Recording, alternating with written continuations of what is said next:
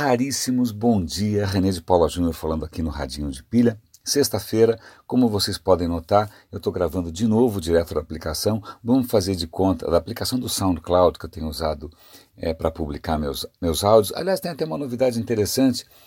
É, o SoundCloud nasceu né, para você compartilhar músicas e, e etc e tal, e devagarinho ele foi incorporando a ideia de também servir de uma plataforma de podcast. E eu acabei perdendo um pouco de vista essa história e ontem eu descobri que sim, dá para acompanhar o, Sound, o, meu SoundCloud como podcast e eu vou colocar é, nos comentários aqui na, na, descrição desse arquivo, desse episódio, eu vou colocar o link para o RSS. Então, para vocês que utilizam aplicativos de podcast, agora dá, dá para acompanhar o SoundCloud como podcast também. Bacana, facilita bastante a minha vida, espero que facilite a sua. Pois bem, é, normalmente eu gravo com um pouco mais de cuidado, carinho, acrescento aquela trilha meio fake, né, de um café, como se eu tivesse todo santo dia no Starbucks da esquina, o que não é verdade. É, bom, se bem que aqui na esquina tem um, café maravilhoso chamado Mr. Baker, adoraria estar lá todo dia, mas a, a rotina não permite. Mas tem algumas notícias que eu queria compartilhar com vocês hoje e eu queria compartilhar logo cedo. Por isso que eu acabei é, apelando para esse recurso tecnicamente não tão perfeito, não ideal, mas acho que pode ajudar. A primeira delas diz respeito é, a uma. É, é muito interessante isso, a notícia é essencialmente otimista, mas eu aproveito a deixa aqui para tentar chamar a atenção para alguns riscos. O que o cara está colocando aqui é que os próximos, as próximas startups milionárias o que, que você vai pensar? Bitcoin? Não. As próximas startups milionárias são de programadores de DNA. E aí ele cita algumas startups americanas que estão fazendo inovações absolutamente é, é, desconcertantes, impressionantes em engenharia genética. Por exemplo, é, aprendendo a manipular as células T. Células T são células do nosso sistema imunológico. Os caras estão descobrindo como manipular é, o DNA das células T para que elas possam cada vez melhor combater diferentes tipos de câncer. Então esses caras estão sendo comprados pelas grandes empresas de, de medicamentos por milhões, bilhões de dólares.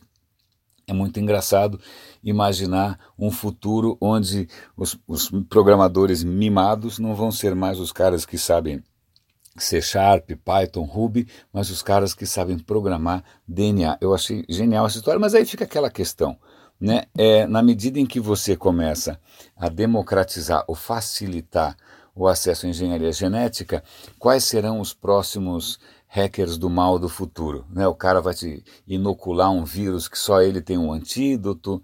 É, por, que, por que eu estou pensando nisso? Porque a próxima notícia diz respeito a uma região do estado americano de North Carolina, eles chamam de condado, um condado em North Carolina, ele foi praticamente paralisado os serviços públicos, etc., foi praticamente paralisado por um ataque de ransomware, que é, é a gente está sempre comentando aqui, ransomware são aqueles é, vírus e, e, softwares maliciosos que sequestram os seus dados pedindo resgate.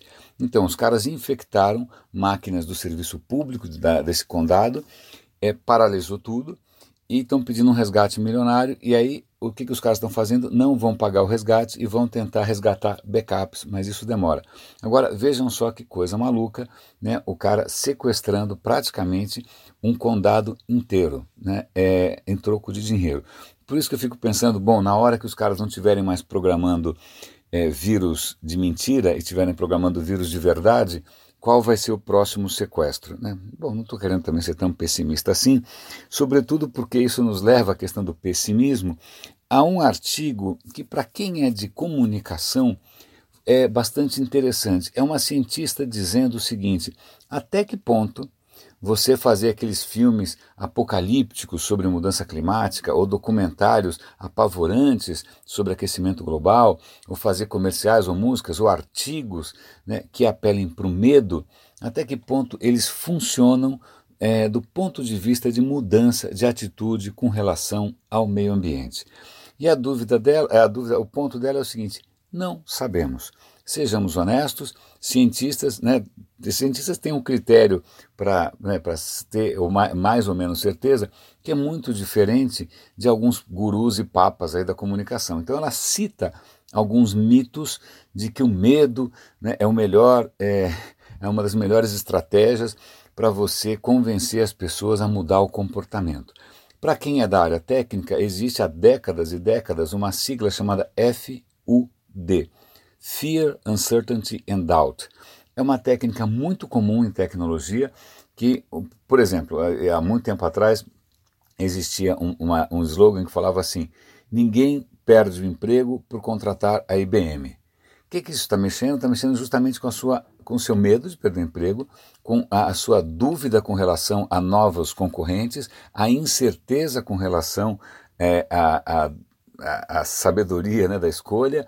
Então, é, se você pega a Apple, se você pega qualquer empresa de tecnologia, muitas vezes eles vão apelar, mesmo quando a gente fala de singularity, das tecnologias exponenciais, eles mexem também com essa questão de medo. Olha, você vai ser disruptado, desrompido, atropelado pelas startups. Então tem sempre um discurso meio de pânico.